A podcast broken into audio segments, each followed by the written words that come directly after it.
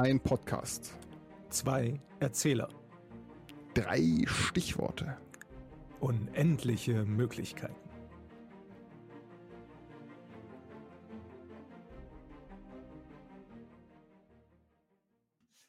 Von Screenwriting und, und Storywriting ge gesagt bekommt, haben wir jetzt irgendwie auszusehen beachtet, glaube ich. Ich. Ich weiß nicht, ob das Absicht war, aber wir haben auf jeden Fall alles gemacht. Ja, wir haben, Schön, ja, schön. genau, wir haben alles gemacht, was eine gute Story für den Anfang braucht. Sogar einen, den Cliffhanger am, am Ende. Ja, mega gut. Ja, es, es wird immer besser. Ge gefällt mir. Lang, langsam wird es auch eine Geschichte, die ich mir auch anhören würde. Das weiß ich noch nicht. Guck, guck, guck, gucken wir mal. Es- Also, ich, ich höre sie mir immer zwangs, zwangsweise an, damit, damit ich wieder weiß, was wir gemacht haben oder sowas. Oh, Super. der, Ja. der offizielle Einschlaf-Podcast Staffel 2. Jetzt mit mehr Storyline. Hm. Ich weiß nicht, ob ich dabei schlafen könnte. Es ist auf jeden Fall lustig. Markus, Alex, ich habe wi- wieder drei Begriffe ausgedacht für dich. das ist schön. Aber Alex, wir müssen etwas ganz anderes erstmal feiern hier am Anfang dieser Folge. Äh, Das Intro. Nein, das haben wir letzte Folge schon gefeiert. Das haben wir ja schon gefeiert. Nein, ich sage 150 Follower auf Facebook. Jetzt, Echt? wo wir Ach so, doch so. endlich eine Möglichkeit gefunden haben, dass Ja, ja. unsere wundervolle Zuhörerschaft mit uns in Verbindung treten kann. ja, ich bin überwältigt von euch. Ich hätte nicht gedacht, dass es so viele Verrückte gibt, die uns zuhören. Sehr, sehr, sehr, sehr lustig. Sehr, sehr gut. Hat sich doch äh, alles gelohnt, was Sie getan Genau, haben. es hat sich alles gelohnt, Blut und Schweiß in Staffel 1, bis wir an diesem Punkt, wo wir jetzt sind, angekommen sind, um euch hier mit einer wunderschönen neuen Storyline zu verwöhnen und euch etwas auf die Ohren zum Lauschen zu geben. Und das ist ja auch schon ein guter Einstieg. Äh, Da können wir genau dahin zurückgehen, wo ich gerade schon war. Ja, genau. Uh, now to something completely different. And now to something completely different. Ich habe drei Begriffe für dich und ich hoffe, du hast auch drei für mich. Ich habe tatsächlich drei Begriffe für dich. Jawohl. Wer- Welche, welche sind es denn? Ah, soll ich diesmal anfangen? Okay. Kann- Kannst, kannst du auch. Okay, ich, ich fange an. Ähm, der erste Begriff. Toaster. Okay. Der zweite Begriff. Aufgewühlt. Aufgewühlt, okay. Und der dritte, passend zum heutigen Tag, klatschnass.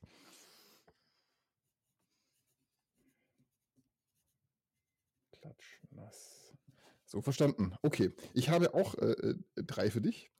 Nämlich äh, beginnend mit Korallenriff. Okay. Da lacht er einfach. Ja. Der zweite Begriff ist sozialisieren.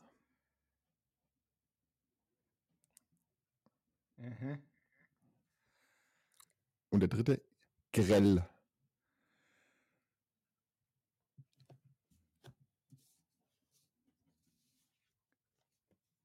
Ich werde das nächste Mal auch netter zu dir sein.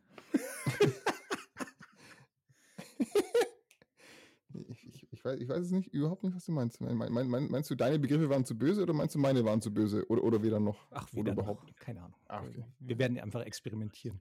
So sieht's aus. Mit Begriffen, die so fernab jeglicher Storyline sind, die wir versucht haben, krampfhaft aufzubauen in der ersten Folge. Darum geht's doch. Also ich, ich weiß nicht, was dich angetrieben hat, aber me- meine Überlegung war nicht, wa- was kann man daraus machen, sondern einfach nur, was fände ich interessant, was du versuchen musst einzubauen in die bisher geschehene Geschichte. Einfach, und, und also der Antrieb war nicht, was, was ist besonders schwer, sondern einfach nur mal gucken, was er daraus macht, weil es nicht linear scheint. So, so, so war meine Überlegung. nur. Ja, ähm, die Nichtlinearität, die gebe ich, ja, doch. sehr schön, sehr schön. Willkommen in Episode 2, Staffel 2, der Weltenbauer. Was bis dahin geschah? Was geschah denn bis dahin, Alex? Ähm, also, wir haben uns die Wolke Beta 7 angeschaut, in der zwei Bewohner sind, nämlich äh, der Oktopus und der Waschbär. Und der Oktopus heißt wie, Markus? Fred. Und der Waschbär heißt wie? Paul.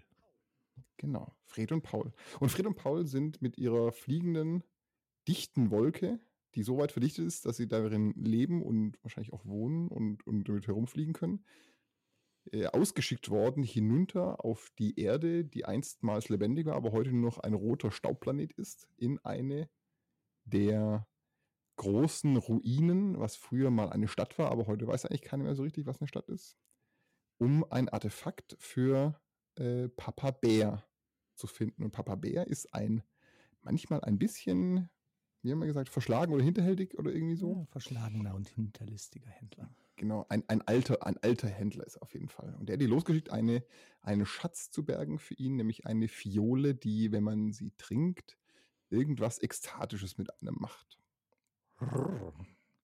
Oh ja. Das hätten wir doch alle gerne ab und zu. Genau. Und das klingt an sich ja schon äh, nach einer Aufgabe, aber dabei ist natürlich noch ein Haken, nämlich genau an diesem Ort, wo die beiden, nämlich äh, Fred und Paul auf dem Weg hin sind, da wohnt am Boden in dieser Ruine wahrscheinlich ein ganz besonders gefährlicher ähm, Clan, nee, wie haben wir es? Tribe, Tribe. genannt? Tribe. Tribe, ein, ein, ein Stamm äh, von irgendwelchen, wahrscheinlich Kreaturen, wissen wir noch nicht, ähm, die auf jeden Fall besonders gefährlich zu sein scheinen. Und da haben wir letztes Mal aufgehört. Habe ich was vergessen? Nein, das klingt ausgezeichnet. Ich glaube, da okay. können wir alle wieder abholen, die vielleicht jetzt erst in diese Folge reingesprungen sind. Denn wir sind gerade beim Abstieg unseres Wolkenmobils, das Fred und Paul hinab in die Ruinen der einst so großen und mächtigen Stadt, dessen der Name nicht mehr bekannt ist, bringen soll, um dort in einen, den Überresten eines ehemaligen Wolkenkratzers. Den Namen haben sie noch gefunden in alten Stadt- oder Landkarten, konnte man diesen Begriff noch nachlesen. Ah, Wolkenkratzer. Ja, klar, fast jedes Gebäude kratzt heutzutage an Wolken, denn die Wolken sind ja schuld, dass nichts mehr unten auf diesem Planeten existiert und leben kann. Bis eben jene Nachbewohner, Nachbevölkerung, die jetzt die Tribes genannt werden. Und unser lieber Paul schmeißt den Korallenanker aus.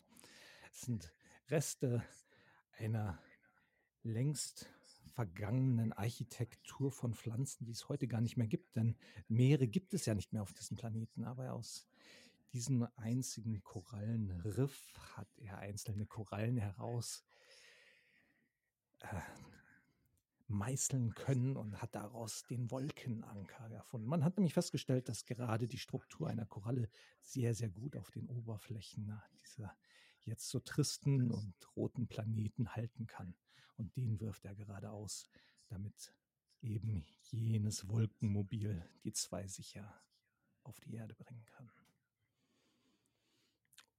Und so sicher verteut oder zumindest verankert ähm, macht sich auch äh, Fred daran, der Waschbär, nämlich dass das Wolkengefährt Beta 7 an der Spitze eines dieser ehemaligen Wolkenkratzer ähm, äh, ja, jetzt festzuzurren mit, mit einigen Tauen, Stricken, Gurten ähm, und am Ende sogar einem Netz, an dem dann der, der Waschbär und der Oktopus hinunterklettern können. Ähm, während während Paul sich darum kümmert, dass äh, die ganzen Wetterdaten, die gesammelt wurden, noch einmal aktuell sind. Ähm, denn Paul ist der, der Navigator an, an Bord des, des Wolkenschiffes, ähm, der sich eben auch um die Wettervorhersagen kümmert. Denn natürlich eine der größten Gefahren, haben wir das letzte Mal ja schon äh, erwähnt, sind nämlich diese Stürme, diese Sandstürme aus dem, die den roten Staub am Boden aufwirbeln und die wenn man in Bodennähe ist, vor allem auch in den Schluchten von den einmals, ehemals einstig da stehenden großen Gebäuden, das ist schon sehr gefährlich, das kann die Schiffe auseinanderreißen. Und deswegen ähm, schaut Paul nochmal nach und stellt fest, sie haben jetzt ziemlich genau äh, sechs Stunden Zeit für ihre Mission und dann müssen sie auf jeden Fall wieder anfangen, in, äh, aufzusteigen, weg vom Boden, wieder in die oberen Atmosphärenschichten, denn da rollt wahrscheinlich die nächste Sturmfront heran. Nicht gerade ein großes Zeitfenster, aber für so erfahrene Sturmreiter, wie es unsere zwei Abenteuer sind, sollte das doch im Rahmen des Machbaren und Möglichen sein. Das Wolkenschiff, gut vertaut, machen sie sich auf den Abstieg hinunter über die Taue auf die Ebene des einstigen großen betonenen Gebäudes. Doch auch hier oben Wind pfeift um unsere zwei Abenteurer herum. Taue wackeln. Man muss sich gut festhalten. Nun, einem Oktopus sollte das leicht fallen, zumindest hat er ja acht Arme, um sich gut um so ein Tau zu schlingen. Aber auch unser Waschbär ist ein erfahrener Abenteurer und Kletterer.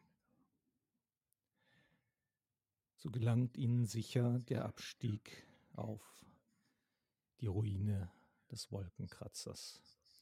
Eine alte Eisentür quietscht, ist halb geöffnet und führt in das schräg stehende Innere des Gebäudes. Irgendwo da drin soll sich die Fiole aufhalten. Das ist zumindest die Vermutung, die beide haben. Und das, was sie an den spärlichen Informationen zusammentragen konnten, die sie aus alten Karten und dem, was ihnen Papa Bär mitgegeben hat, herausfinden konnten. Nachdem der gelenkige und flinke Fred zuerst die Spitze des äh, Wolkenkratzers, das ehemalige Dach, erreicht hat und äh, Paul ihm etwas langsamer hinterhergeklettert, ähm, hat bereits Fred die die erste Türe aufgedrückt, aufgestemmt quasi ähm, und bewegt, bewegt sich jetzt langsam hinein in das Innere, in ein auch ebenfalls schräg stehendes Treppenhaus. Ähm, und sie versuchen jetzt in das Innere vorzudringen, Ebene und Ebene arbeiten sich hinunter. Sie haben eine genaue Vorstellung, wo sie danach suchen wollen. Ähm, und das ist ja auch eben auch genau die Gefahr, die die vor allem Paul irgendwie un, unrund wie ein Stein im Magen liegt. Denn die beiden wissen, dass sie ganz hinunter müssen. Nicht nur auf das Niveau des Bodens, sondern gar noch tiefer. Ähm, es gibt nämlich in diesen, in diesen alten Ruinen gibt es mehrere Ebenen, die sogar noch unter dem roten Wüstensand begraben liegen. Was da früher war, das weiß heute eigentlich so keiner mehr. Aber auf jeden Fall sind dort immer noch von der früheren Zivilisation geschaffene Hohlräume, Nischen, manchmal aus Metall, manchmal aus, aus anderen Stoffen gebaut, meistens eckig, mit, mit ganz seltsamen Verschlüssen und verschlossenen Türen ähm, sind da aber auch, auch äh, andere, andere Durchgänge. Und genau dort, auf diesen unteren Ebenen, genau dort soll sich die Fiole befinden, aber auch genau da verstecken sich normalerweise, solange es Tag ist, die Tribes. Und eben mit jenen Tribes möchte man nicht unbedingt etwas zu tun haben. Stockwerk für Stockwerk machen sich unsere zwei Abenteuer weiter durch die Ruinen vergangener, vergessener, Zivilisation hinab. Ab und zu sieht man noch durch nicht mehr verglaste Fenster ein paar Sonnenscheine in das alte Gebäude hineinblinzeln. Die meisten der Stockwerke sind leergeräumt, wahrscheinlich von anderen Sturmreitern bereits geplündert oder von den Tribes weiterverwendet, um ihre eigenen Siedlungen zu verbessern und aufzubauen. Was Fred und Paul etwas schwer im Magen liegt, ist, dass es sich hier bei den Tribes ein seltsames Geräusch aus der Ecke. Was? Oh mein Gott, was war das? Fred, hast du das auch gehört? Ja, natürlich habe ich das gehört, Paul es war irgendeine Art von, von Vibrieren, irgendein ein, ein, ein, ein, ein Ratteln vielleicht in der, in der Wand. Vielleicht sind es, vielleicht sind es die Tribes. Kommen die doch normalerweise nicht, nicht, nicht in, in der Nacht raus und, und sind auch nicht so weit oben? Fried ist, Fried ist vollkommen aufgewühlt, ähm, versucht, versucht krampfhaft nach einem, nach einem Fluchtweg zu suchen. Und just genau in diesem Moment, als sich beide schon umdrehen und, und Hals über Kopf fliehen wollen, da bricht ein kleines Stück Verschalung aus der Wand und herausfallen mehrere kleine Nager, so etwas ähnliches wie äh, Meerschweinchen, vielleicht auch Ratten, etwas in die Art. Ähm, die bodenlebenden Tiere oder die Tiere, die es nach dem, nach dem Höhenexodus, wie es, wie es äh, heute in den Geschichtsschreibungen, in den Archiven heißt, ähm, immer noch am Boden geblieben sind und den Weg hinauf in die Wolken nicht gefunden haben, diese, diese Tiere haben auch nie die Sprache entwickelt. Und deswegen werden sie von unseren Wolkenbewohnern auch nur die Bodenkriecher oder Kriecher genannt. Einfach mindere Lebensformen, mit denen man sich nicht adäquat angemessen unterhalten kann. Die sich vom Müll ernähren, was ein Waschbär nie tun würde. Auf gar keinen Fall. Niemals. Lässt, lästige, lästiges Getier hier. Komm, komm, komm, lass uns weitergehen, aber diesmal ein bisschen leiser. Nicht, dass wir doch noch die Tribes aufwecken.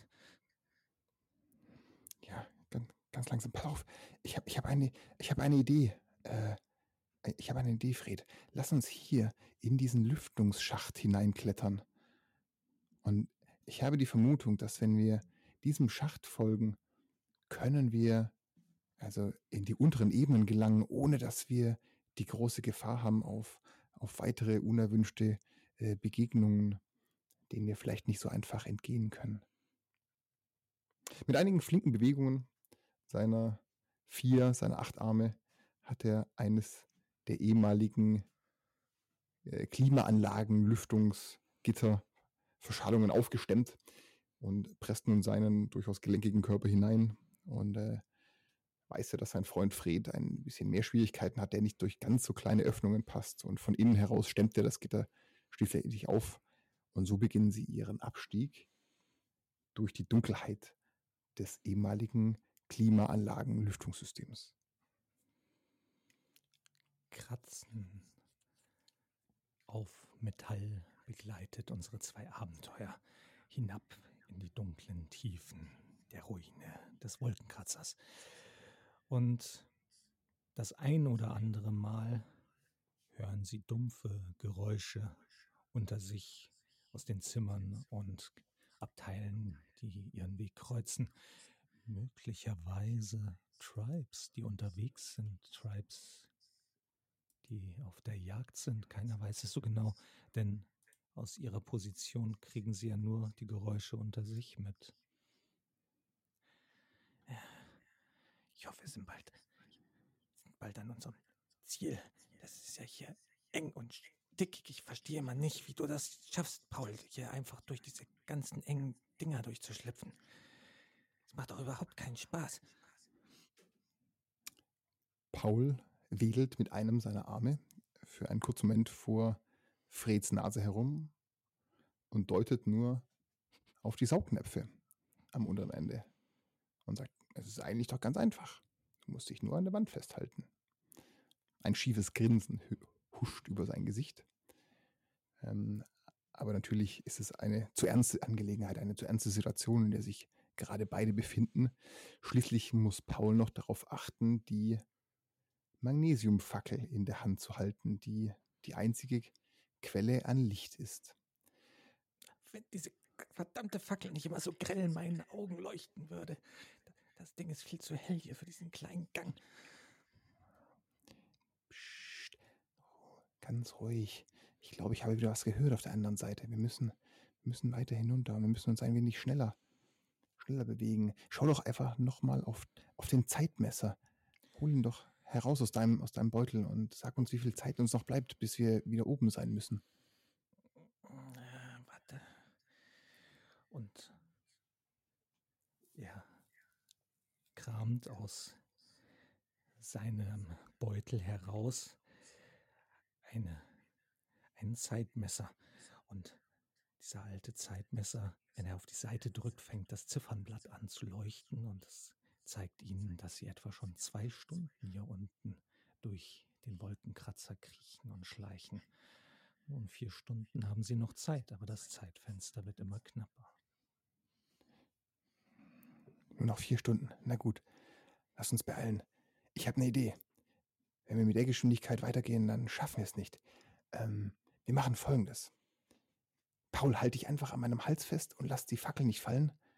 Und ich stemme mich mit meinen, mit meinen Pfoten gegen die Wände dieses Schachtes und lass uns einfach herunterrutschen. So schaffen wir es wahrscheinlich innerhalb von Minuten ganz bis nach unten. Äh, na gut, ähm, ich, ich, ich vertraue dir einfach mal. Nickend spreizt Fred seine vier Gliedmaßen, hält sich an der durchaus rutschigen Metallwand aber einigermaßen gut fest und wartet, bis Paul ihm auf den Rücken geklettert ist. Noch einmal mit einem Blick über die Schulter, ein grimmiges Nicken. Beide Seiten stimmen zu, offensichtlich. Paul die Magnesiumfackel fest umschlungen, lässt Fred ein bisschen lockerer und hui geht's abwärts. Genau bis zu einem großen Platschen. Beide sind komplett klatschnass. Aber zum Glück ist die Fackel nicht aus, denn sie brennt auch unter Wasser. Aber offensichtlich haben sie ein, ein unter Wasser stehendes, ein, ein, ein Becken gefunden, ein Reservoir, ein, ein gefluteter, gefluteter Gang. Die beiden müssen tief unter dem eigentlichen Untergrund sein, oder dem, unter der Erde außen denn an der Oberfläche gibt es kein Wasser.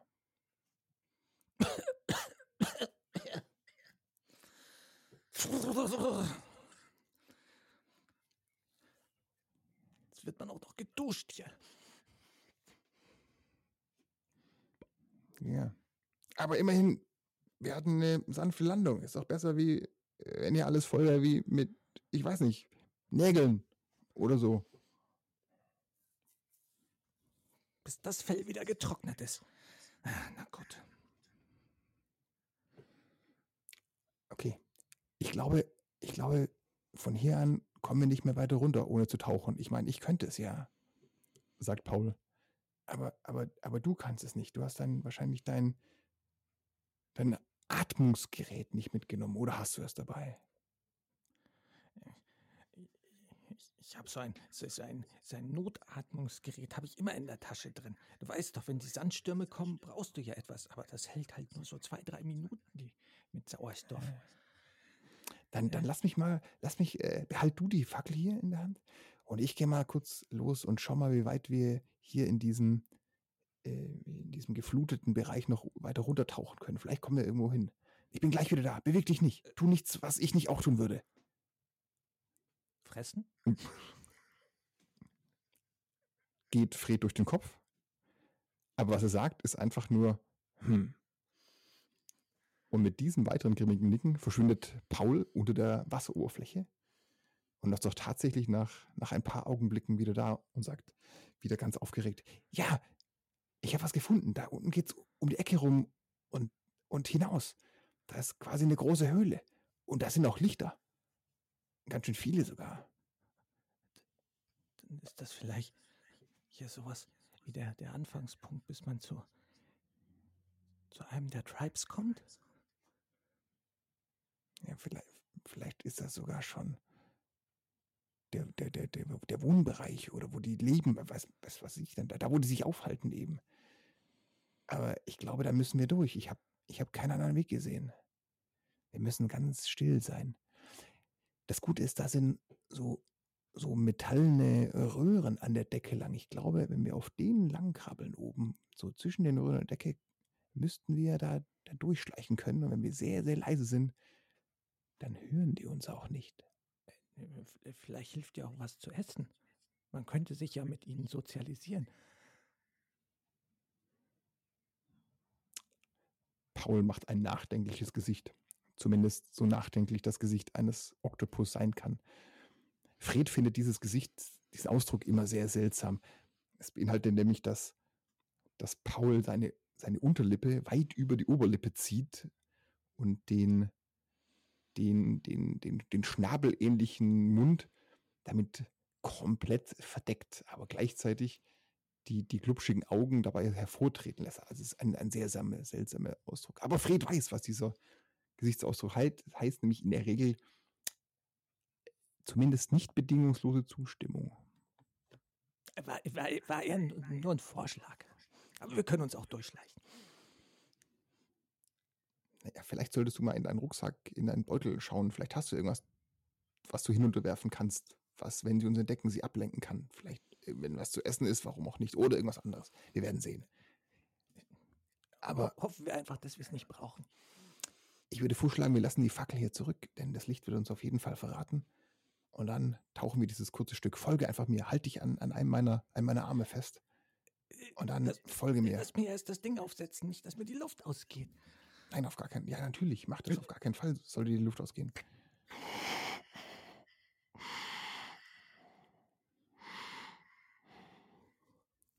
So tauchen die beiden durch den Unterwasserauslass aus dem Ausgang in so eine, den, irgendeine Art von Becken mündet, in einer, was wir als Menschen heute wahrscheinlich wohl ein, eine Tiefgarage nennen würden, aber was für Fred und Paul vollkommen merkwürdig aussieht, eine, wie eine große Höhle, wo metallene Ungetüme stehen. Und am anderen Ende dieser sehr, sehr großen Halle, ähm, da sind viele, viele Lichter zu sehen.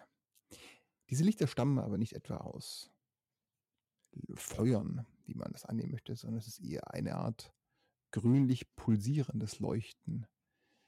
Denn die Tribes beleuchten ihre, ihre Quartiere nämlich, indem sie Glühwürmchen sammeln und diese in Gefäße stecken.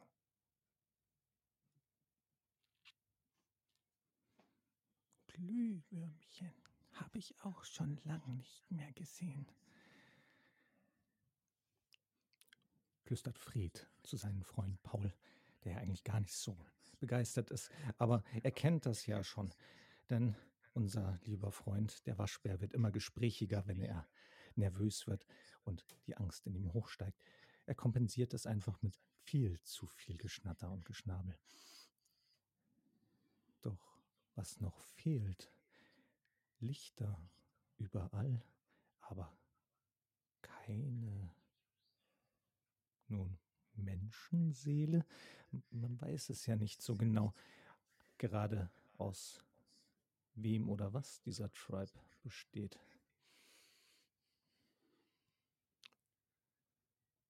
Paul macht sich jedenfalls daran, hinaufzuklettern zu diesen metallenen Röhren, die an der Decke entlang laufen. Und nachdem er einen guten, einen guten Ort, einen guten Platz gefunden hat, ähm, gestikuliert, winkt er hinunter, dass Fred ihm folgen möchte. Und so machen sich die beiden auf und klettern Stück um Stück ganz langsam, schieben sich weiter vor, bis sie direkt über den, über den Lichtern sind.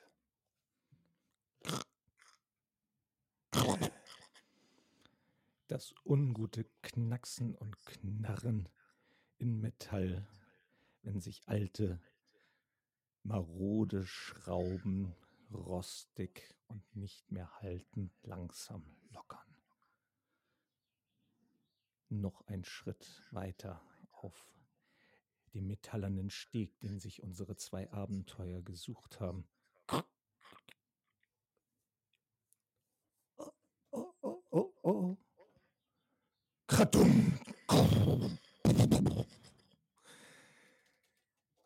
bricht der Steg und unsere zwei landen in der Mitte des Dorfes. Unter Rumpeln und Radau, Staub aufwirbelnd, fallen sie zu Boden. Für einen Moment ist es, nachdem sich der Staub gelegt hat, mucks mäuschenstill um unsere zwei Abenteurer herum. Bis sich nach und nach Augen auf sie richten.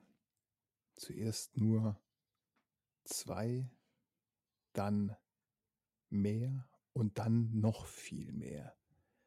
Innerhalb kurzer Zeit sind die beiden umringt von im dunklen, grün, bläulich schimmernden, reflektierenden Augenpaaren und klackende Geräusche dazu.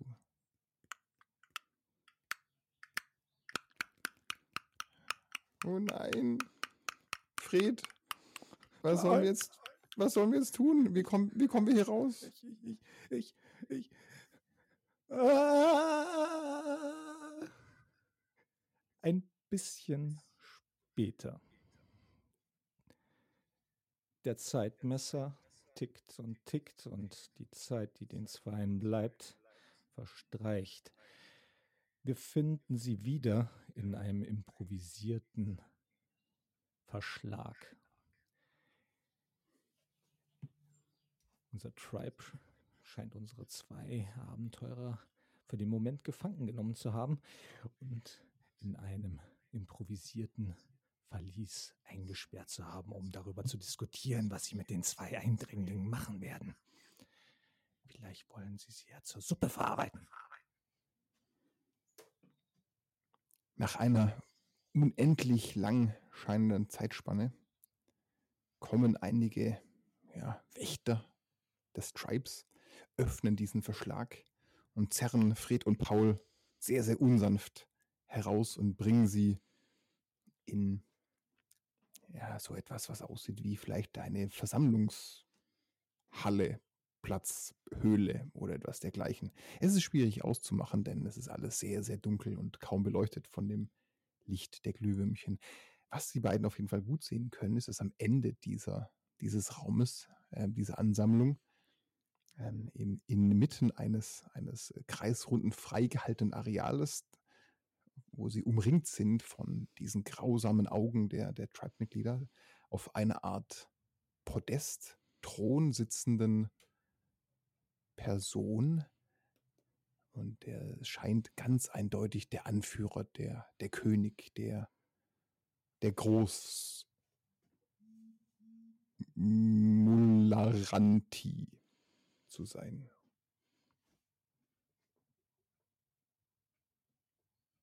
Der König der dum,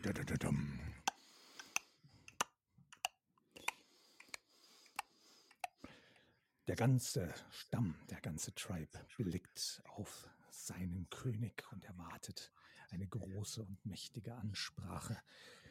Doch was kommt, ist er. Die ruhigen und weisen Worte eines lange in seines Amtes Würde haltenden Person. Und mit seinen Augen blickt er auf Fried und Paul hinab und eine seltsame Stimme spricht zu den beiden. Was wollt ihr hier? Während Fred nach, nach Worten ringt, in der Hoffnung, irgendeine gute Erklärung zu finden, ähm, was vielleicht ihr Leben retten könnte, in dem Moment fällt Paul mit seinen, mit seinen Augen, mit denen er sehr scharf und, und gut sieht, auch in, in trüben Gewässer, was ihm hier unten sehr zunutze kommt, dass der, der König der Großmulleranti einen seltsamen Gegenstand um den Hals trägt.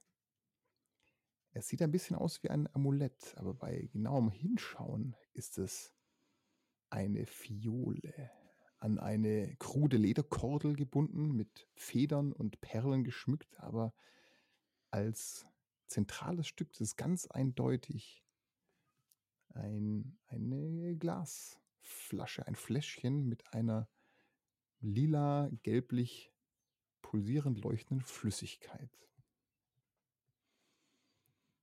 Paul versucht, Fred aufmerksam zu machen, indem er ihn unauffällig mit einem seiner, seiner Tentakelarme an, am Hosenbein zupft. Was, was zupfst du denn schon wieder an mir? Doch unser Waschbär ist viel zu nervös. Und wir wissen ja schon, was passiert, wenn ein Waschbär zu nervös wird. Er fängt einfach an zu reden. Und äh, gro gro großartiger Meister, ich habe immer noch nichts von Toast gehört. In der Tat, in der Tat. Ähm, in dem Moment, als, als Paul hört Toast, fällt ihm natürlich siedend heiß ein, der geheime Notfallplan. Natürlich, wie konnte ich den vergessen? Fred hat nur Zeit geschunden. Genau in dem Moment fasst Paul unauffällig von unten her kommend mit zwei seiner Tentakelarme in den, in den Beutel, den Fred auf seinem Rücken trägt und holt ihre einzige und wahrscheinlich auch beste äh, Notfallversicherung für genau so einen Moment heraus. Es ist ein umgebauter Toaster der mit einigen 9-Volt-Batterien umgebaut wurde. Ähm, und wenn man ihn auf, auf ähm, Auftauen stellt, so überlädt er sich selber und entwickelt innerhalb von Sekunden ein, ein funkensprühendes, zischendes Ungetüm, was am Boden herumwirbelt mit absurder Geschwindigkeit, dabei ein lautes Geräusch macht von, von Schrauben und, und Muttern, die in einer leeren Blechdose herum rumrollen, wirbeln und dazu produziert er noch einen sehr, sehr dichten Rauch. Und genau in diesem Moment, als sie diesen Toaster dem, dem König, dem Großkönig vor die Füße werfen, genau in diesem Moment schleudert sich Paul nach vorne an das Revers dieses schäbigen, schäbigen Lederumhangsfracks, den der König trägt. Und er schafft es mit einem seiner Tentakelarme, die Fiole zu umschlingen. Chaos und Konfusion erfüllt das Lager. Was passiert da gerade? Alles rennt panisch durcheinander. Glühwürmchen erzittern und es ist ein buntes Flackern und Flickern der Farben und des Lichtes. Die Fiole aus der Kette gerissen, schaffen es unsere zwei Abenteuer, sich noch gerade rechtzeitig auf den Rückweg, auf die Flucht zu machen, hinaus aus dem Lager. Und nur hinter ihnen hört man das Grollen und Stürmen. Was die Eindringlinge! Sie haben uns bestohlen! Oh mein Gott, wir müssen fliehen! Wo sollen wir nur hin? Wie sie schon einige Male aus solchen und ähnlichen brenzligen Situationen entkommen sind, auch hier wieder Paul wirft sich mit einem großen Sprung, so groß er es eben hinbekommt, ohne, ohne ein, ein Skelett im Körper zu haben, sich an den Hals von Fred, schwingt sich auf den Rücken und Fred mit großen Sprüngen auf allen Vieren galoppiert durch die Halle, weicht links und rechts den grapschenden, zuschnappenden Scheren der, der, der Angreifer aus, um wieder hin, hinüberzukommen ans andere Ende der Halle, wo dieser, dieser Brunnen, dieses Wasserreservoir ist, was am Ende wieder hinaufführt in die Lüftungsschächte. Doch, ob die Flucht unseren beiden Abenteurern und Sturmreitern gelingen wird, ob der Tribe sie vielleicht doch einholen wird und was man noch so alles aus Toastern machen kann, das erfahrt ihr in der nächsten Folge von den Weltenbauern. Bis dann. Das waren die Weltenbauer. Bis zum nächsten Mal. Wenn wir uns wiederhören.